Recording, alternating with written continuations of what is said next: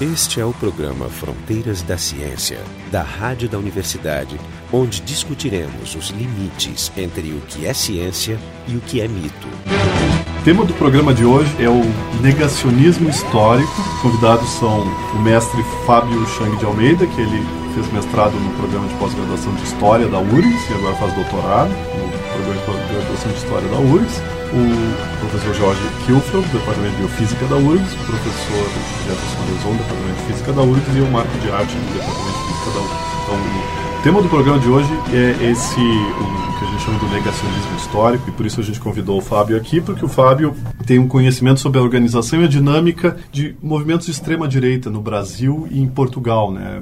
Em particular, ele, ele estuda a história e a expansão do pensamento nazifascista no Brasil, principalmente dado o novo meio de difusão, esse que a gente tem a nosso dispor, que é a internet. Então, começar com o Fábio falando um pouco o que, é o negacionismo histórico, ou o que algumas pessoas chamam de revisionismo. Bom, só para colocar de uma maneira geral o que, que eu estudo, tanto no mestrado quanto no doutorado, eu procuro identificar quais os principais argumentos e quais os principais assuntos tratados no discurso da extrema-direita de inspiração nazista. No mestrado, eu foquei o meu trabalho na análise de textos argentinos, que foi o país onde eu encontrei o maior número de sites neonazistas, e agora no, no doutorado eu estou trabalhando um estudo comparativo entre o discurso neonazi brasileiro e português. O teu estudo é basicamente internet ou tu tem textos tipo livros e artigos de jornal, coisa assim? Eu utilizo várias fontes, né?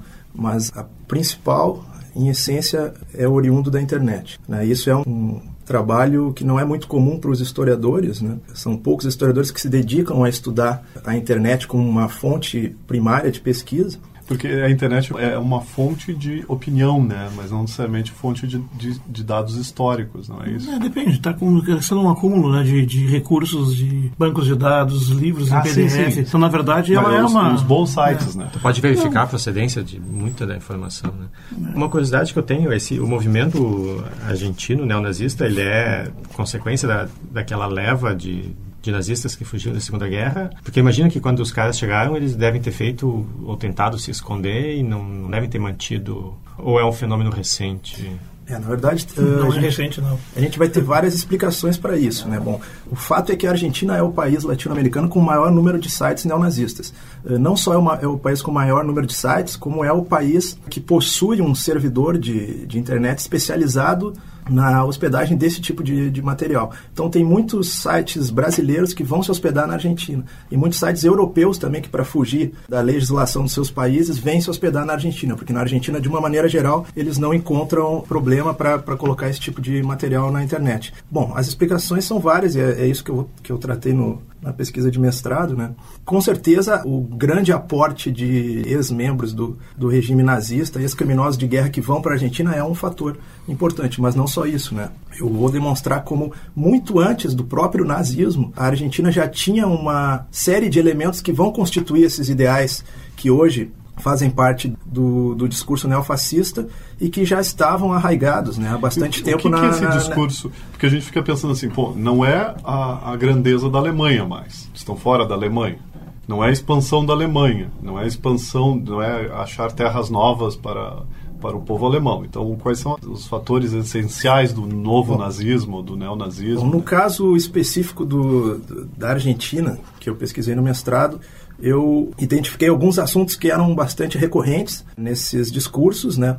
E procurei a origem histórica desses argumentos dessa, dessas ideias. Bom, então, uma ideia que é bastante presente nesse discurso é a crença em teorias conspiratórias. Então, eles acreditam na, numa grande conspiração uh, judaica internacional, que pode, que o nome vai variar, às vezes é conspiração sionista internacional, conspiração judaico-maçônica internacional. Ah, então tu me diz que o foco desse pensamento, vamos dizer, o primeiro inimigo é o judeu agora. Não, se eu puder interferir um pouco assim, na verdade, assim, como eu sou em parte argentino, posso testemunhar até que dessa, confirmando essa vocação que existe na Argentina por um país que tem uma divisão de classes muito particularmente exacerbada, uma classe quase aristocrática, de muitas posses, que se arregou num pensamento muito conservador. Tanto que as Forças Armadas lá, historicamente, são muito diferentes das do Brasil, onde aqui um cara pode chegar general começando de operário. Enquanto que lá, a entrada nos escalões do exército é, é por classe social. Então, jamais um general vem de baixo e jamais um, um soldado vem de cima. Então, isso mantém uma, uma lógica, historicamente tem sido assim. E, de certo modo, assim, essa vocação conservadora não é só para o nazismo, mas para outras concepções também. Por exemplo,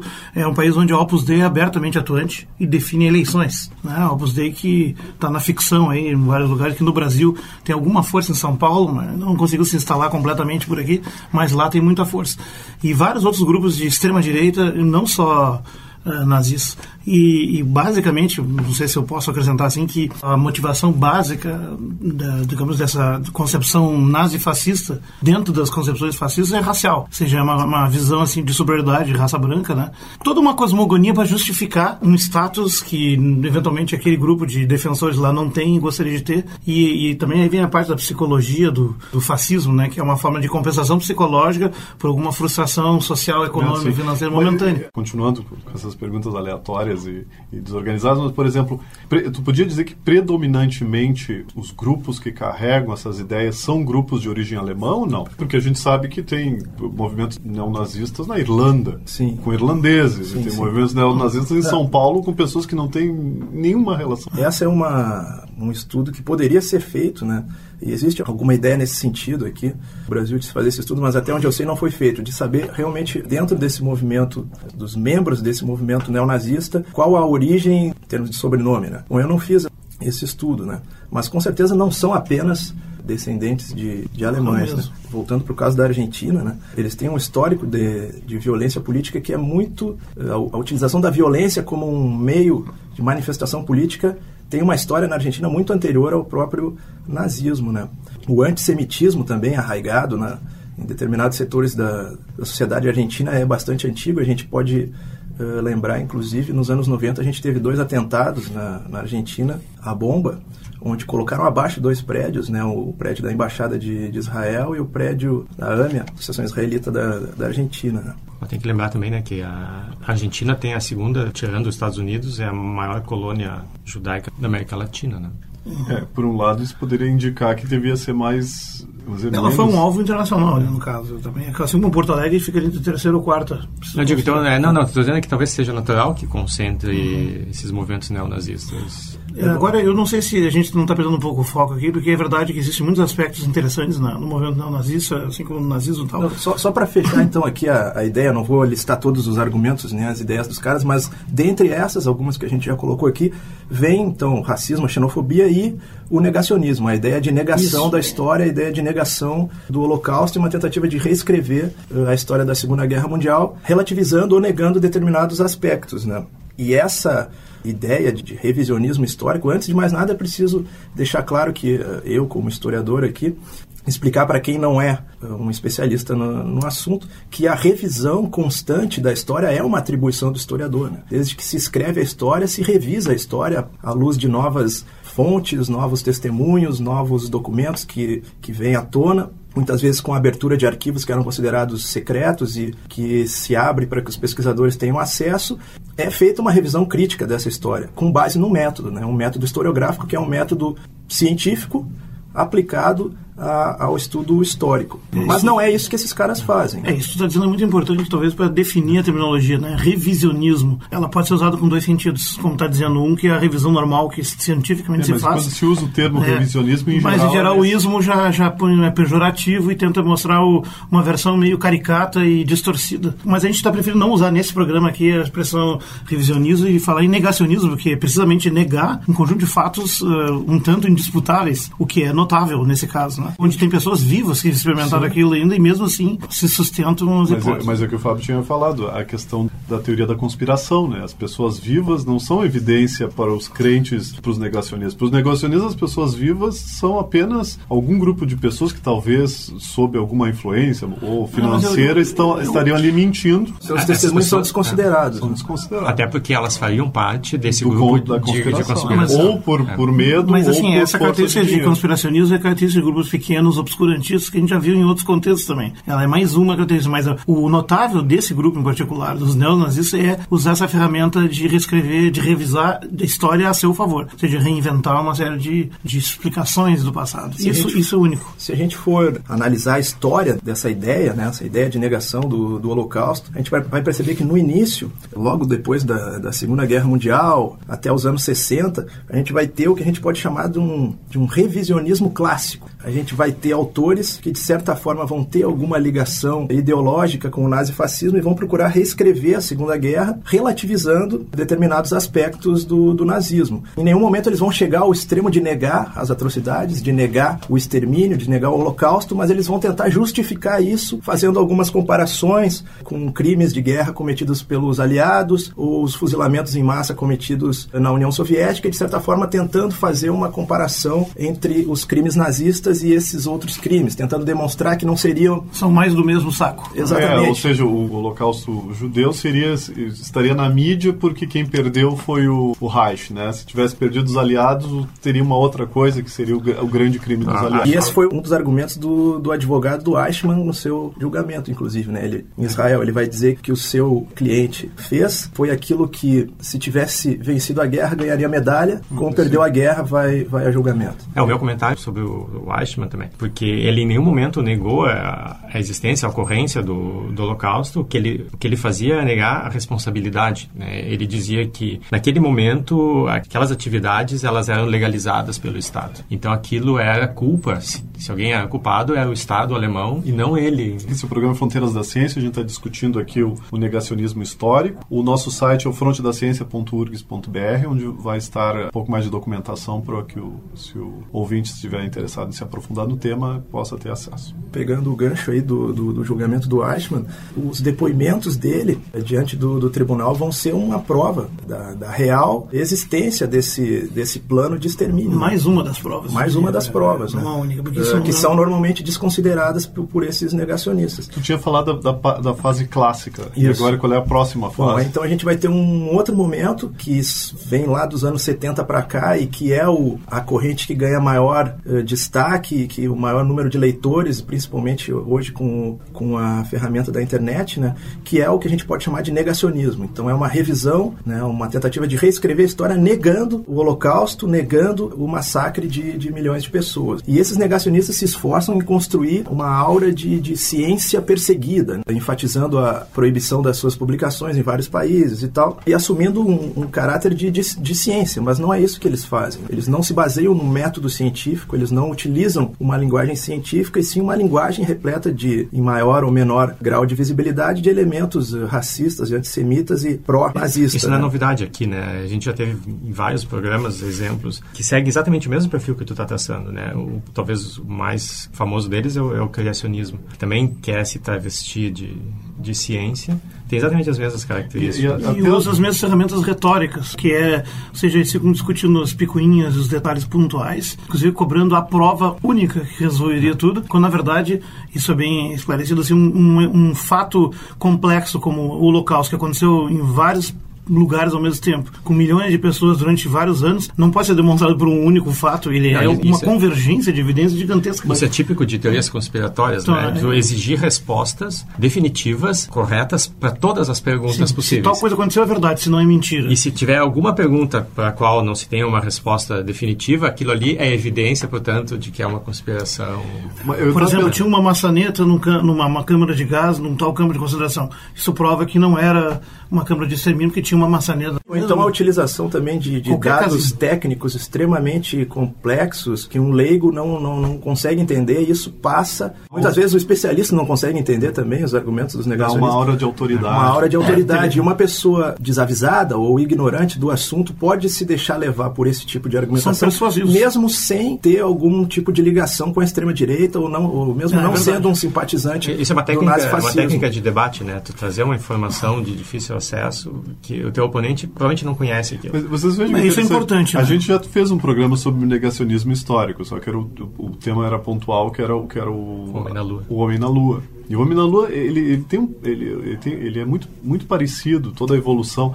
E uma coisa que a gente discutiu lá é que as pessoas tendem a ficar mais negadoras quanto mais longe do fenômeno elas estão. Por exemplo, que é mais ou menos segue a linha das tuas duas fases. A nova fase são, são pessoas provavelmente de uma geração posterior que não viveu a Segunda Guerra, é só tudo de ouvir falar, e a primeira fase ainda pessoas que, que tiveram o bombardeamento das notícias, que tiveram as discussões, que, que, né, que tiveram acesso à história. É que quanto mais distante tu tiver do, do fenômeno histórico, mais distante do drama humano tu tá e mais próximo de uma estatística. Mais fantasioso pode ser para ti, né? Vai pensar, não, não, não, isso não aconteceu. Pô, mas se tu viveu como os nossos pais, os nossos avós viveram na época, eles ouviram, eles ouviram as fotos, eles viram no cinema as pessoas falando. Eu, eu conheci pessoas com um número tatuado no braço. É, pois é, mas, isso, mas isso não quer dizer é. nada, entende? Não, quer mas dizer... É, a, é o que o Jorge tinha falado, convergência. Uma pessoa pode tatuar, Sim, eu posso tatuar alguma coisa no meu braço. Sim, mas vai dizer mas que faz parte da conspiração que alguns velhinhos em isso, Porto Alegre do Brasil exatamente. Tatuaram um número no seu braço. Evidentemente isso é um absurdo, mas assim, é, é, talvez é interessante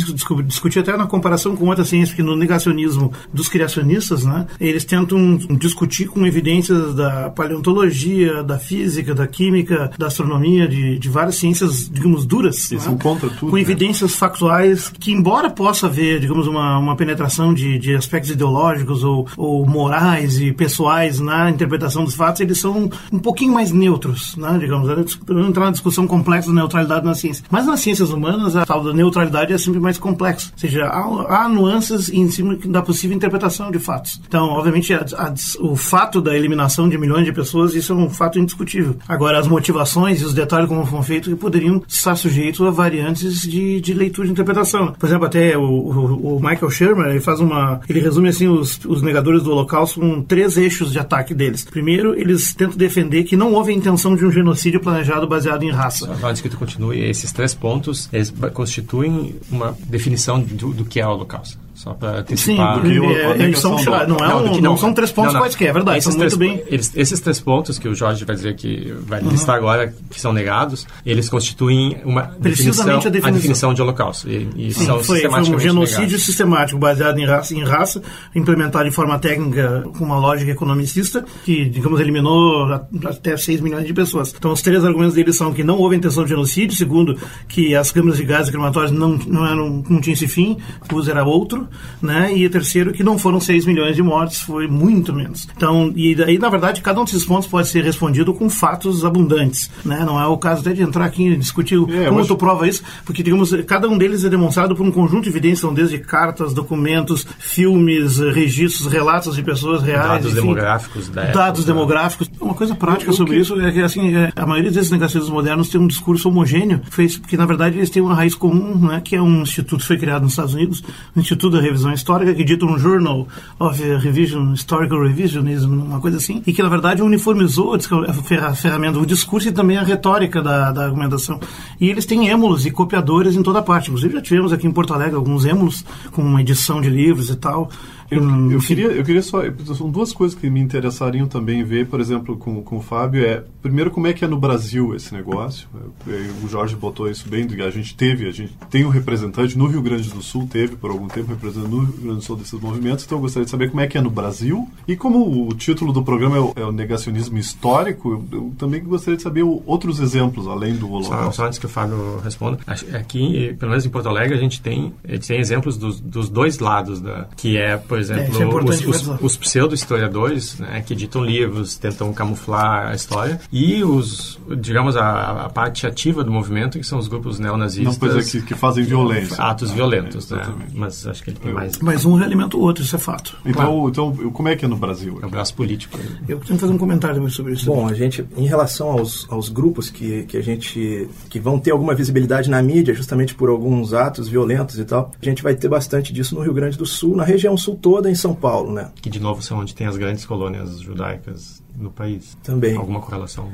O... também tem muita imigração nos dois e são muito grandes, né? Eu acho que isso aí é porque é uma grande concentração urbana. A causa é essa. São várias, talvez um é, conjunto, os, um pouco de, de cada coisa. É, né? Os skinheads, por exemplo, tem até negros no meio, são nazistas. Dizer, Bom, coisa, esse é um, um, é uma coisa doida. Que, que, acho que não é o tema nosso aqui da, da, do programa, mas que eu vou falar um falar um pouco, já que tu entrou nesse assunto, que, que me interessa, né? Porque trabalhei sobre isso no, no mestrado. É, esse grande grupo chamado movimento skinhead, ele é extremamente multifacetado, né? Então a gente vai ter, na origem do movimento skinhead, lá na Inglaterra, dos anos 60, uh, um movimento diretamente relacionado com os imigrantes negros, da, trabalhadores dos subúrbios de, de, das fábricas eles. da Inglaterra. Uhum. Contra eles. Não, não. Movimento ligado a, a, esse, a esse, essa categoria social. Tanto que eles, eles ouviam reggae, ouviam ska, que era ah, uh, a música, música dos negros. Eles não eram racistas. Os skinheads, uh, os skinheads não eram nas, racistas na sua origem. Os racistas vão ser um desdobramento da, da ideologia original. É, tanto que os, skin, os skinheads que se consideram de raiz, né, eles não chamam os skinheads racistas de skinheads, chamam de boneheads, que seria um termo pejorativo. Né? Uhum. E esses skinheads racistas, de, de, de alguma, com alguma ligação com, com o nazifascismo, eles vão chamar muito mais atenção do que os skinheads antirracistas, justamente porque uh, fazem uso da, da violência e isso vai contra determinadas minorias, isso vai aparecer bastante na mídia. Né? Mas voltando para o caso do Brasil, para além dessa, desses grupos que, que cometem violência, a gente vai ter então uma produção intelectual que vai dar uma sustentação para esses caras, de certa maneira. Né? E aqui em Porto Alegre a gente teve durante muitos anos a atuação de uma editora negacionista que era a editora Revisão, que foi processada e um processo que durou mais de 10 anos, chegou até a instância superior do, do STF e, e foi fechada. Né? Mas o interessante é que, se a gente for analisar, e eu acredito que seria um tema de pesquisa para alguém fazer um mestrado, doutorado sobre isso, um dos principais argumentos de defesa do, do, do dono dessa editora era que ele era o, o princípio da liberdade de expressão. Né? Ele dizia que poderia se manifestar livremente porque isso estava assegurado pela Constituição. E ele vai ganhar em primeira instância, inclusive. Ele vai ganhar em primeira instância e vai ser condenado só no, no, Superior Tribunal Federal e não por unanimidade. Se eu não me engano, três ministros do, do Supremo vão votar favoráveis a ele, né? Então, é, é, essa é uma questão complicada. Até onde vai o limite uh, da nossa liberdade de expressão? É, na verdade, é uma questão de saber o que que tu está processando. Tu tem que processar o que ele escreveu, o livro que ele publicou. Né? Eu, eu, eu, queria tocar nesse assunto, porque acho que é um assunto bem importante, que tu puxou ele, porque ele envolve um, uma pessoa que eu aprecio muito, que, que teve envolvido exatamente no mesmo problema que é o Noam Chomsky. O Noam Chomsky, no fim dos anos 70, ele, ele assinou uma petição pelo direito de um revisionista francês, que é o Fourrisson, né, que era professor de letras da literatura lá, que foi demitido da universidade, perseguido, inclusive depois foi espancado, um grupo uh, ativo lá também. Ele assinou uma petição defendendo, oh, atenção, para não haver distorções, o direito dele se expressar, não importa quão absurda seja opinião. Ou seja, e liberdade de expressão. Agora, porque quando tu, tu, tu, digamos, tu, digamos, começa a entrar nessa seara de definir, e eu concordo com ele, de definir assim, o Estado colocar leis específicas dizendo isso pode ser falado em público e isso não, isso abre uma, uma aresta que pode ser usada em outro momento contra qualquer outro. Principalmente, se... principalmente o Chomsky, né, que foi um crítico ferrenho não, da política é... norte-americana. Não, mas ele é, ele é, um, ele é um, um, um, homem de esquerda que escreveu, inclusive, um prefácio de um livro do Forção para deixar bem claro que ele, ele defendia até a morte o direito dele falar o que bem entendesse. Agora, todos têm o direito de falar igual. Se tu é, não tiver isso, tu tem automaticamente censura. Censura. Se tem censura, a censura hoje está na mão de um, na outra do outro, então como é que fica? Se é bom quando a censura está a meu favor, mas não é tão bom quando está contra mim. É melhor é, não ouvir é, nenhuma. É uma, é uma questão Então a questão é que o debate tem que ser esgotado num outro fora, ou seja, todos com liberdade de falar, e aí se, se esgota o debate com a exposição equânime né, e, e, massiva. Mas aí entra o problema da mídia, que a mídia cria um desequilíbrio também na, na veiculação de informação. Então, se tu tem uma. A, e é fato que a mídia já impõe e coloca versões da história, inclusive da história moderna, de outros aspectos, por exemplo, falando em revisionismo, está se processando uma reanálise do que seria a história da, da conquista da América, ou da descoberta da América e do Brasil, que na verdade foram uma conquista, uma invasão. Tá, mas tem uma coisa importante. E isso aí é complicado. Uma coisa também, é tu defender o direito da pessoa a se expressar, outra coisa é, é, é ao exercer o seu direito de expressão, ela está incitando violência. Não, é verdade. É, é, mas aí, mas tem uma, é, exatamente, tem uma fronteira tênue e isso que tem que ser avaliado pelo E é o caso uma, dessa lei que está tá correndo agora no Congresso, que é para criminalizar as as reações homofóbicas em geral. Perfeito, né? eu estou de acordo, mas assim, é, a questão é que tu, tu, separar essas coisas é difícil, é um trabalho jurídico bem complexo, eu admito. Mas a não, questão do princípio do, da, não, da defesa dizendo, é, assim, é, um argumento forte que tu, eles estão usando. Tu pode dizer o que tu quiser, mas tu vai ser responsável por isso e tu pode ser preso e condenado pelo que tu disse. Não é que tu pode dizer qualquer coisa e permanecer incólume. Não, não, exatamente. É, Tá, esse mas ponto. assim, ó, tu não pode ser preso Per- porque tu diz, ah, eu diga. acho que a história não foi assim. Tu tem que ser preso porque tu disse isso e incitou determinadas coisas especificamente respons do- sobre tua responsabilidade. E é sutil essa diferença. E é bem complicado, porque na verdade, assim, ó, existe também um papel negativo que acaba sendo feito pelos grupos eh, críticos, por exemplo, alguns grupos religiosos eh, que fazem o, digamos, na hora de promover o debate, não querem fazer o debate sobre isso aí e, na verdade, passam por uma postura de simplesmente obstar e até proibir, se possível. Querem leis eu- proibindo, eu- eu inclusive dentro da esquerda. Eu considero que eu sou, sou. Alguns historiadores não se consideram cientistas, né? Dizem que a história não é uma ciência. Eu me considero um cientista e acredito que a história é uma ciência, sim, baseada num método científico. E eu penso que não é uma ciência exata, lógico. Eu penso fazendo uma, uma comparação, assim, eh, se um médico escrever um livro dizendo as maiores barbaridades que contrariam todas as pesquisas. É, chá de eh, camomila é, cura pneumonia. pre- Ah. prescrevendo um tratamento revolucionário para alguma doença. Tá cheio desses livros.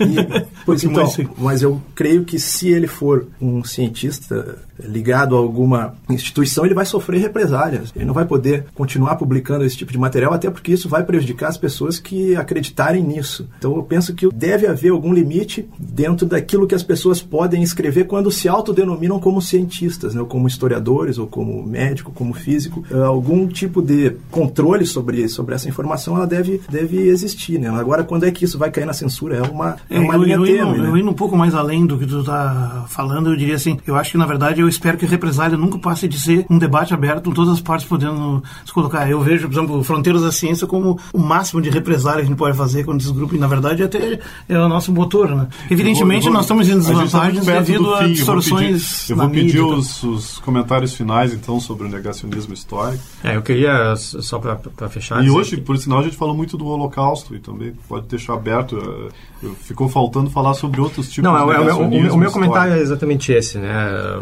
A negação do Holocausto como um exemplo de teoria conspiratória, ela é uma coisa que pode ter consequências. Então, por exemplo, negar, negar as evidências históricas pode incitar novos movimentos xenófobos, incitar violência, da mesma maneira que outras teorias conspiratórias, como eh, o movimento anti-vacinação, também têm consequências graves. Quando as pessoas acreditam que, contra todas as evidências, que vacinas causam autismo, isso pode levar, e está levando nos Estados Unidos e Inglaterra, principalmente, um ressurgimento de doenças que eram controladas. Né? Então, por trás disso tudo tem um movimento de desprezo pela ciência, né? anti-ciência, os seus métodos e seus resultados. E a gente tem vários exemplos. Né? Criacionismo, a gente comentou, é, é um exemplo desses. Então, a gente poderia ter tocado em vários outros exemplos de teorias conspiratórias, mas acho que vale a pena fazer um programa específico sobre É, isso. a gente- é. Eu, acho que, eu diria assim, o paralelo que tem entre o revisionismo do Holocausto e o revisionismo que está embutido na ideia do criacionismo, né, de tentar negar o- a massa de evidências da evolução eh, biológica na Terra, tem muitos paralelos bem importantes. Mas o que talvez merece uma discussão mais a fundo também é as diferentes eh, diferenças de status epistêmico entre as ciências humanas e as ciências exatas ou, ou da Terra, mais duras, né, por assim dizer. E onde a possibilidade da penetração da, da, da- do que aquilo chama de ideologia ou de vontades, desejos, as- os aspectos mais irracionais da mente humana penetrarem na interpretação, pode acontecer. Né? Por exemplo, a questão de como é que interpreta a conquista da América, que eu mencionei antes, ou, por exemplo, até a história da ditadura, né, que está sendo revisada aqui e em outros É, países. mais no sentido da, da É. interpretação do que aconteceu, mas não na negação do que aconteceu. E depois entra também na história como é que isso vai parar nos livros de- escolares e quem vai decidir o que, que vai ser o livro escolar certo com dado. As né? palavras finais. fala. É, essa eu pegar esse gancho então para enfatizar que a divulgação desse tipo de teoria pela internet faz com que seja potencializado o seu, seu, seu raio de, de, de, de alcance. Né? Então eu já fui questionado por alunos e já fui questionado por, por amigos também que não são neonazistas, não têm nenhuma identificação, nenhuma simpatia com essa causa a respeito dessas teorias. Então Questionar no sentido de- de- de- de, de- pro- de- professor, o senhor conhece esse, esse livro aqui? ó? Esse livro aqui eh, conta uma história diferente dessa que a gente aprende na escola. A mensagem final é nem tudo que você lê na internet é verdadeiro. Nem tudo é verdadeiro.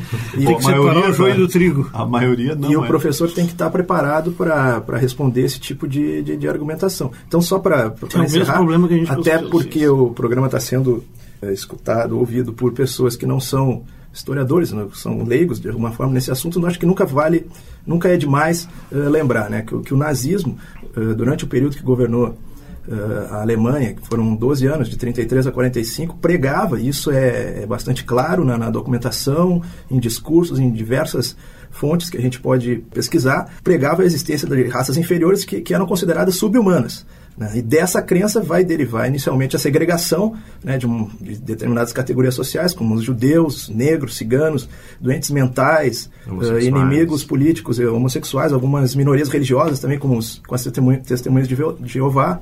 Em alguns casos vai gerar uh, política de esterilização dessas pessoas, vão ser utilizadas como cobaias também em experimentos médicos, médicos entre aspas, né?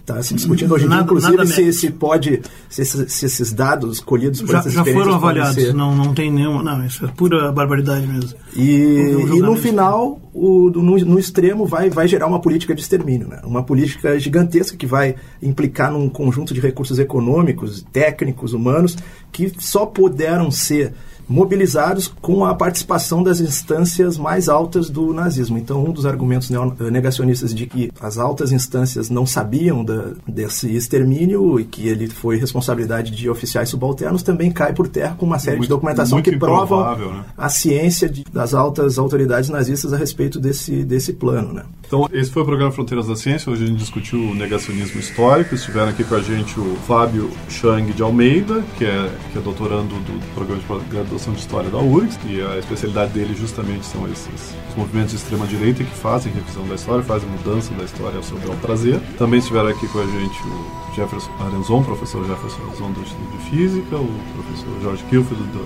Departamento de Biofísica e eu, Marco Dias, do Instituto de Física. O programa Fronteiras da Ciência é um projeto do Instituto de Física da URGS. Técnica de Gilson de Césaro. Direção técnica de Francisco Guazelli.